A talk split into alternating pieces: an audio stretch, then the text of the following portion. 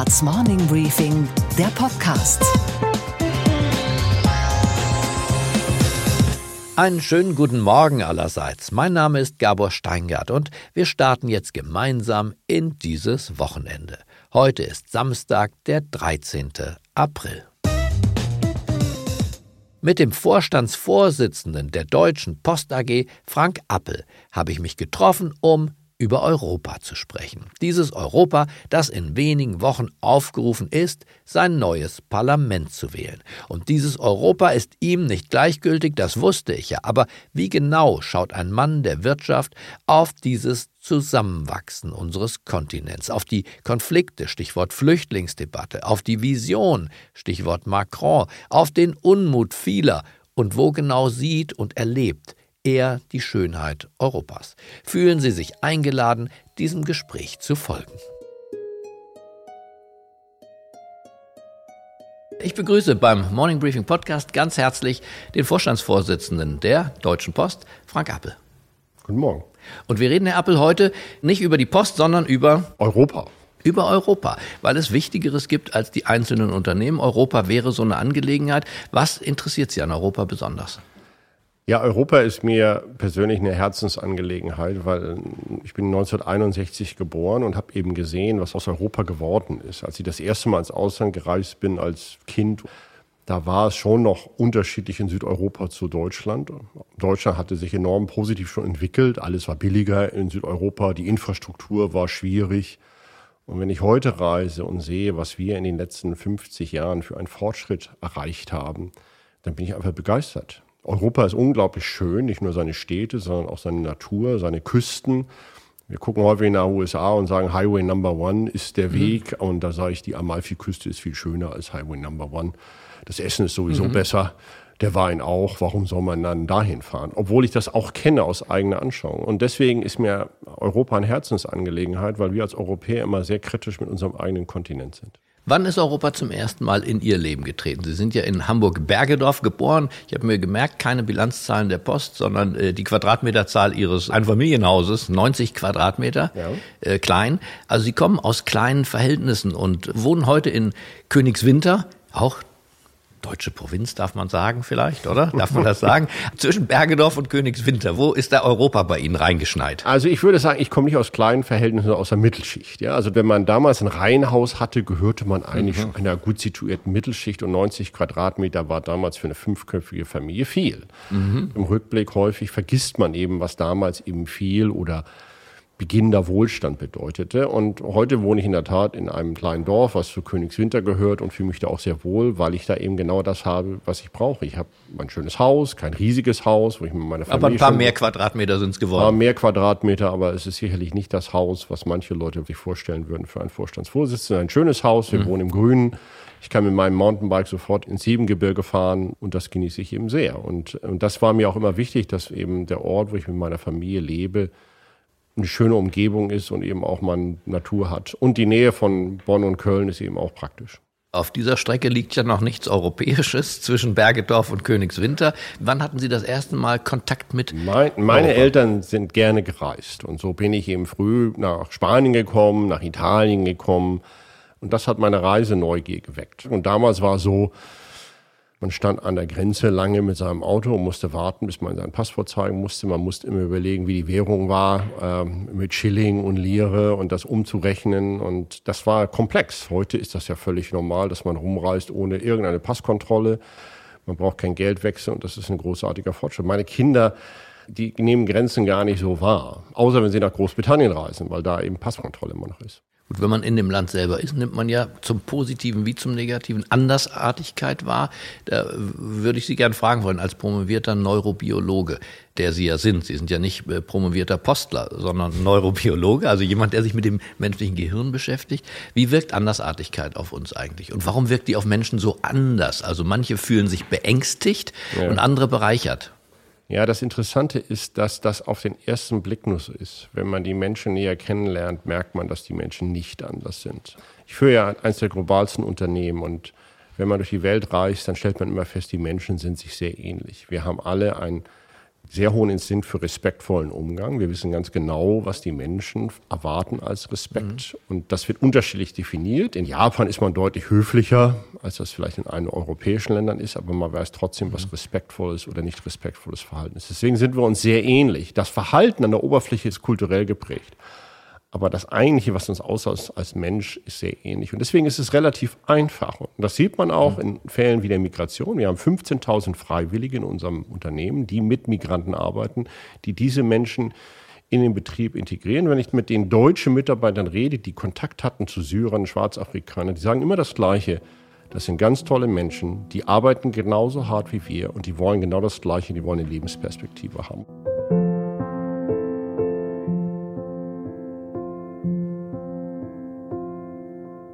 Gleichzeitig kreiert Andersartigkeit immer auch Konflikte zwischen Religionen beispielsweise, zwischen Kontinenten und Lebensweisen, aber auch zwischen den Ambitionen, Chinesen und Amerikaner beispielsweise, politische Ambitionen. Da hat der andere einfach Ziele, die er auf Kosten des anderen durchsetzen will. Ja, das ist interessant. Wenn ich unser Unternehmen angucke als DHL, äh, dann überschreiten wir auch Grenzen. Also wenn man so große globale Unternehmen sieht, und das sind wir nicht nur wir, sondern auch andere globalen, da gibt es einen enorm hohen Zusammenhalt. Auch über Landesgrenzen hinweg, die im Krieg oder im Bürgerkrieg oder was auch immer sind, weil die Menschen sagen, wir dienen gemeinsam in einer Familie oder in einem großen Unternehmen einem Kunden nutzen. Und das ist unglaublich beeindruckend. Wir hatten gerade unsere CEO Awards, wo wir Menschen auszeichnen über besondere Leistung. Mhm. Die kommen dann aus Taiwan, Südafrika, Australien, Nordamerika zusammen und werden ausgezeichnet. Und die sagen alle das Gleiche, es ist einfach toll, für eine Firma zu arbeiten, die eben ein Gemeinschaftsgefühl gibt. Und das ist auch die Verantwortung von großen Konzernen. Wir stellen das positive Bild dar, wo die Welt hingehen könnte, wenn wir gemeinsam in die richtige Richtung gehen und nicht unsere nationalen Interessen in den Vordergrund stellen.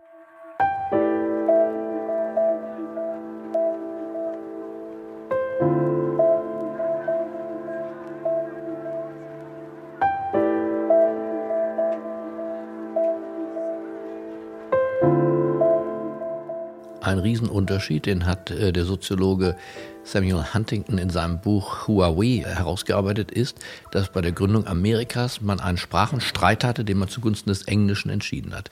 In der Firma haben sie keinen Sprachenstreit, aber sie haben sich auf eine internationale Sprache verständigt, weil sonst würde das bei Ihren Manager-Meetings äh, nicht klappen. Welche Rolle könnte das für Europa spielen oder welche Rolle spielt es, die Sprache? Also das ist in der Tat schon so, dass heute das Englisch äh, die verbindende Sprache ist. Die junge Generation spricht Englisch und kommuniziert, egal wo man hinkommt sprechen die jungen Mitarbeiter ausgezeichnet Englisch bis zu den Zustellern teilweise, wir auch internationalen Kontakt haben. Und das ist genau das, was wir brauchen. Wir brauchen eine gemeinsame Sprache. Eine Amtssprache vielleicht? Ja, ich weiß nicht, ob eine Amtssprache. Ich glaube, Englisch hat einen großen Vorteil. Englisch ist relativ einfach als mhm. Sprache. Mhm. Die Angelsachsen sind auch sehr tolerant mit Fehlern in ihrer Sprache. Man kann die Sprache auch verstehen, wenn man grammatikalische Fehler macht. Das ist mhm. im Deutschen deutlich schwieriger. Und wir Deutsche zum Beispiel sind Pedant. deutlich schwieriger im Umgang. Ja. Also ich habe ja ausländische Kollegen, die Deutsch lernen wollen und nach dem dritten Satz fangen wir an zu korrigieren. Das ist sehr unerträglich, wenn man eine Sprache lernt. Mhm.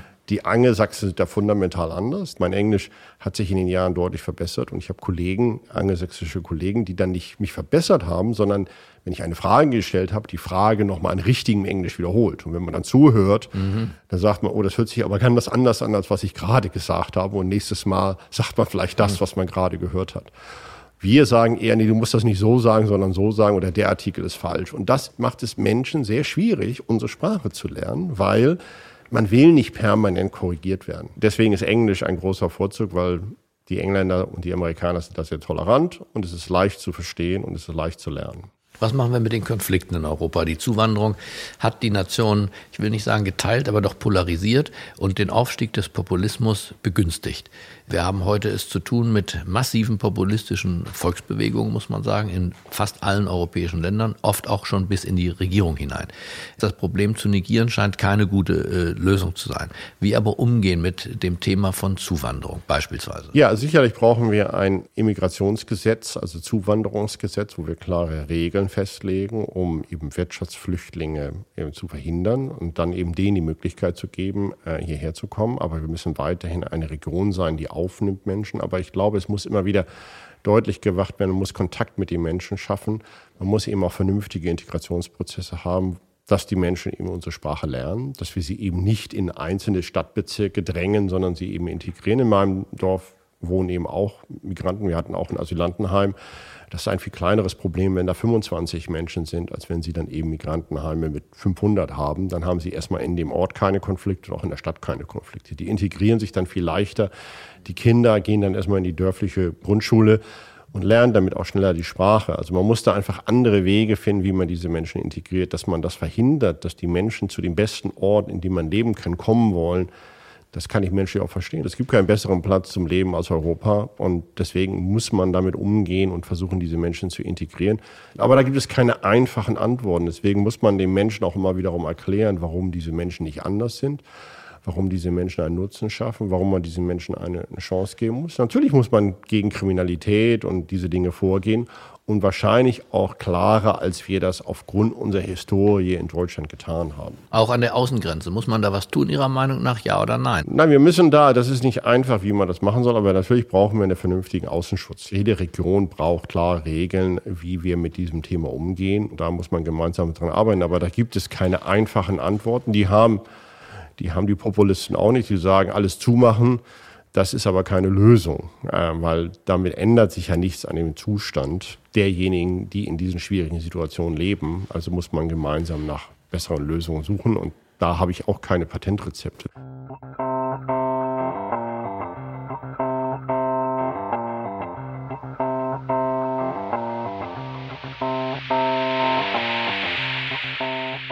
Ein Unterschied zwischen einer Unternehmung ähm, wie Ihrer, die weltweit aktiv ist, und der EU-Kommission ist, bei Ihnen hört alles am Ende doch auf ein Kommando. Natürlich gibt es eine Corporate Governance, gibt den Aufsichtsrat, gibt den Vorstand, Sie sind der Vorsitzende, die anderen Kollegen im Vorstand haben auch was zu sagen. Das ist in Europa ja ziemlich anders mit den vielen Nationalstaaten. Wie denken Sie über das Thema wie stelle ich Führung her? Ja, also das ist in der Tat ähm, in einem Unternehmen, da wir nicht gewählt sind, ja, wir werden vom Aufsichtsrat berufen oder bestellt, aber wir sind ja nicht gewählt von unseren Mitarbeitern. Das macht viele Dinge deutlich einfacher. Man muss trotzdem den Mitarbeitern erklären, auf welche Reise man mitgeht. Die Politik werden gewählt und eben auch für relativ überschaubare Zyklen. Der Druck der Öffentlichkeit auf Politiker ist ganz so ein anderer als der auf Manager. So deswegen können Sie in einem Unternehmen langfristige Planung machen. In unserem Unternehmen ein schönes Beispiel. Wir sind jetzt seit 30 Jahren ein Unternehmen hm. und in dieser Zeit hat es nur zwei Vorstandsvorsitzende gegeben. Das ist aber auch schon die Ausnahme, Herr Appel. Das liegt an Ihnen und Herrn Zumwinkel. Ansonsten ist, glaube ich, die übliche Rotation im DAX alle vier Jahre schon. Ja, ich glaube, das ist wieder länger geworden und das ist auch gut. Also man braucht, glaube ich. Nicht bei der Deutschen Bank. Ja, aber das ist auch eine Herausforderung. Das sieht man auch dem Unternehmen an. Wenn Sie alle drei Jahre den Vorstandsvorsitzenden ändern, das hat negative Auswirkungen. Sie brauchen Geduld und gerade Veränderung, was Führung anbetrifft, ist ein sehr, sehr langfristiger Prozess. Aber wie bekommt man eine Governance in Europa hin, eine Führungsstruktur? Amerika hat eine klare Führungsstruktur. Die hat sich auch nicht über äh, Nacht herausgebildet. Es gab einen Bürgerkrieg. Es gibt immer wieder die Auseinandersetzung zwischen Zentralstaat und der Autonomie der einzelnen Bundesstaaten. Aber äh, Europa hat man das Gefühl, ist noch unfertig in, der, in seiner Führungsstruktur. Hätten Sie eine Idee, wie eine bessere auf dem grünen Tisch vielleicht entwickelte Führungsstruktur aussehen könnte zumindest? Also ich glaube, wir müssen in der Tat in einen föderalen Staat kommen, äh, wo dem Parlament tatsächlich äh, Rechte zugeordnet wird, die es heute nicht hat. Es gibt ja eigentlich eine Regierung, mhm. die aber von den Ländern benannt wird und nicht vom Volk gewählt wird. Aber eigentlich wäre es richtig, wenn wir ein gewähltes Parlament hätten und dann eine gewählte Regierung, die dann auch dementsprechende Autoritäten hätte um bestimmte Dinge zu verändern. Andererseits hatte man das Gefühl, der Prozess, der tatsächlich im Moment abläuft, ist eher ein Prozess der Erosion auch von Führungsfähigkeit. Wenn ich mir nur die Debatte anschaue über die Industriepolitik, die der deutsche Wirtschaftsminister angestoßen hat und die von der zuständigen EU-Kommissarin eigentlich sehr brüsk zurückgewiesen wird, oder die Vorschläge, die Herr Macron macht und die wiederum von deutscher Seite nicht für gut befunden werden, alles öffentlich. Öffentliche Zurückweisung, Sie haben vorhin die Höflichkeit angesprochen, alles ohne jede Höflichkeit, aber auch ohne jede Zielstrebigkeit. So hebt sich der eine gegeneinander auf. Ich weiß nicht, ob Frau Kramp-Karrenbauer mehr Recht hat als Herr Macron, aber fest steht, wenn keiner sich durchsetzen darf, dann tritt ein Kontinent auf der Stelle. Das ist in der Tat ein Problem, was wir eben haben, weil die wirklich Mächtigen in diesem Land sind eben nationale Champion. Das ist eben bei uns zum Beispiel im Unternehmen auch anders. Wir haben eben eine globale Führung. Dementsprechend auch legt die Leitlinien fest. Das wäre im Prinzip in Europa auch notwendig. Ich finde es jetzt aber nicht so schlimm, dass es unterschiedliche Meinungen gibt zwischen einer Kommissarin und einem Wirtschaftsminister und vielleicht auch in der Regierung selbst unterschiedliche Meinungen das, was Herr Macron angestoßen hat, ist genau der richtige Diskurs. Das heißt nicht, dass Herr Macron automatischerweise alles richtig sagt und man auch unterschiedliche Meinungen haben muss und haben kann, wie man Finanzpolitik macht, wie man bestimmte Dinge macht, ob man eine gemeinsame Sozialversicherung schafft und all diese Dinge. Aber genau diesen Dialog, wie soll denn das Zukunftsbild Europas in Zukunft aussehen? Das ist genau das, was Herr Macron angestoßen hat. Das ist ganz wichtig. Und ich glaube in der Tat, dass wir auch starke europäische Champions brauchen, weil wir stehen als Europa im Wettbewerb zu den USA und zu China. Und ich kann zum Beispiel nicht nachvollziehen, wenn man Siemens und Alstom anguckt, warum wir das nicht genehmigt haben. Ich verstehe, mhm. warum das nach Meinung der EU nicht funktioniert, aber ich glaube, wir tun das Europäer in so einer Situation langfristig keinen Gefallen, weil wir stehen hier im Wettbewerb zu großen Konzernen aus China, die anders behandelt werden.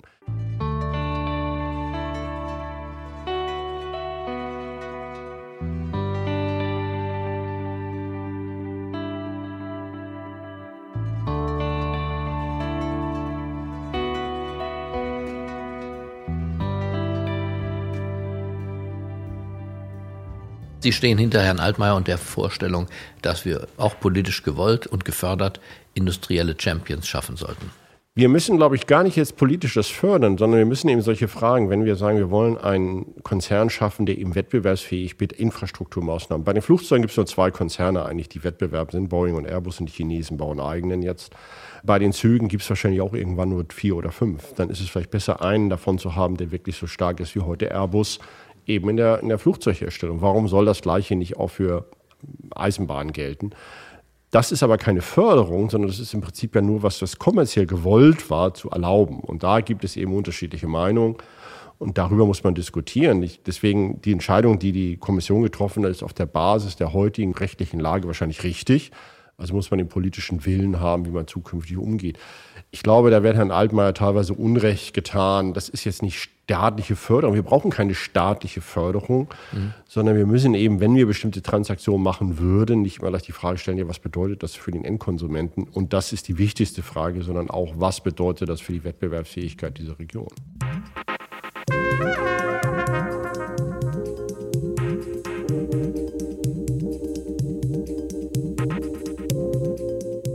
Ganz praktischen Erpeln. Sie stehen ja einerseits, äh, wie wir alle, vor einer Europawahl, andererseits aber auch vor dem Brexit. Äh, das heißt, dass ein Teil äh, dieses schönen Kontinents sich von uns verabschieden möchte, jedenfalls aus unseren Spielregeln. Wie gehen Sie als Unternehmenschef damit um? Ja, zunächst einmal, das ist natürlich jetzt total chaotisch, was da passiert. Es, was immer was passiert, es wird nachher wahrscheinlich nicht so schlimm sein, wie jetzt befürchtet, egal ob es ein Hard Brexit wird oder was anderes. Nichtsdestotrotz ist das nicht gut für Großbritannien und nicht für Europa. Wir haben uns da seit langer Zeit darauf vorbereitet. Wir fokussieren uns momentan sehr darauf, auch für ein Hard Brexit-Szenario. Was tun wir eigentlich, um letztendlich den Strom von Waren weiter zu erhalten? Wir haben dafür Mitarbeiter ausgebildet, wir haben Mitarbeiter dafür eingestellt, um eben letztendlich für die Situation bestens vorbereitet Sagen Sie mal ganz praktisch, wie das geht. Mit wie vielen Menschen sind Sie eigentlich in Großbritannien? Sie haben da dazu gekauft? Wir haben da 50.000 Menschen in der Beschäftigung heute. Und da wird man dann sehen. Momentan ist es so, dass wir eher Lagerbestände aufbauen, weil eben alle Sorge haben, dass der Import nicht mehr funktioniert. Keiner weiß genau, was dann anschließend passieren wird, wie die Grenzkontrollen tatsächlich funktionieren werden. Wir glauben, dass wir in so einer Situation nicht mit massiven Abbau von Personal rechnen müssen. Es wird nicht morgen alles zusammenbrechen. Es wird eine Verlangsamung vielleicht des Wachstums gehen, aber trotzdem wird Großbritannien noch funktionieren und auch die EU.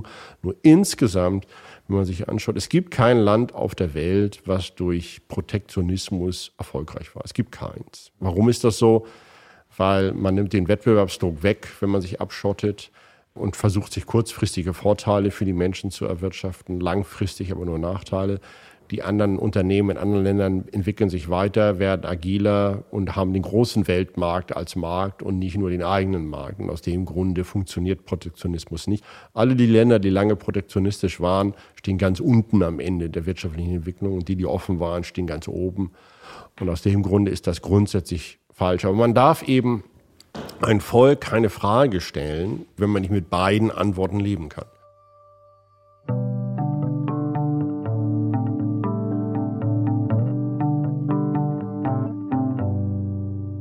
In Deutschland haben wir ja auch eine durchaus äh, nicht so zugespitzte Bewegung, aber wir haben eine Abkehr von den etablierten politischen Parteien. Was wäre abschließend gefragt Ihr Wunsch nicht an die Eliten, sondern an die Bürger? Ich glaube, es ist immer wichtig, dass man versucht, sich mit den tatsächlichen Fakten zu beschäftigen. So, das muss sowohl die Elite machen, deswegen tue ich das im Betrieb. Ich lasse keine Gelegenheit aus, wenn ich mit Menschen rede, über Globalisierung, über Digitalisierung, über Europa zu reden mit unseren Mitarbeitern und ihnen zu erklären, was da passiert und warum das gut für sie ist und nicht schlecht für sie ist.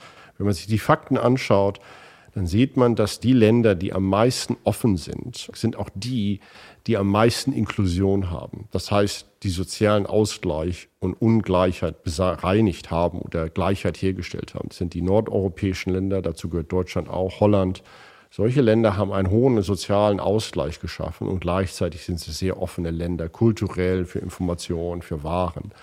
Und das zeigt, dass diese, diese Offenheit und diese Verknüpfung mit anderen sich positiv auswirkt auf die Gesellschaftssystem und nicht negativ auswirkt. Und das muss man den Leuten immer wieder sagen, weil wir gucken, und das sagen auch Deutsche, die wahrscheinlich auch AfD wählen oder die Linken sagen, ja, Schweden und Dänemark, das sind Vorbilder, wie man es ja, das sind Vorbilder, aber die sind sehr große Teilnehmer an der Globalisierung, sind auch Vorbilder für offene Gesellschaften, die tolerante Gesellschaften sind.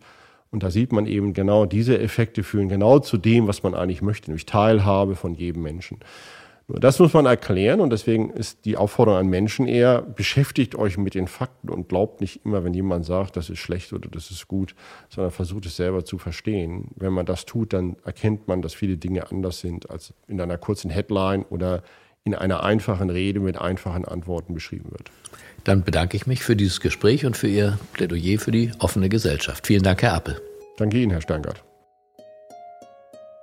Ich wünsche Ihnen einen guten Start in diesen Tag. Bleiben Sie mir gewogen. Es grüßt Sie auf das Herzlichste. Ihr Gabor Steingart.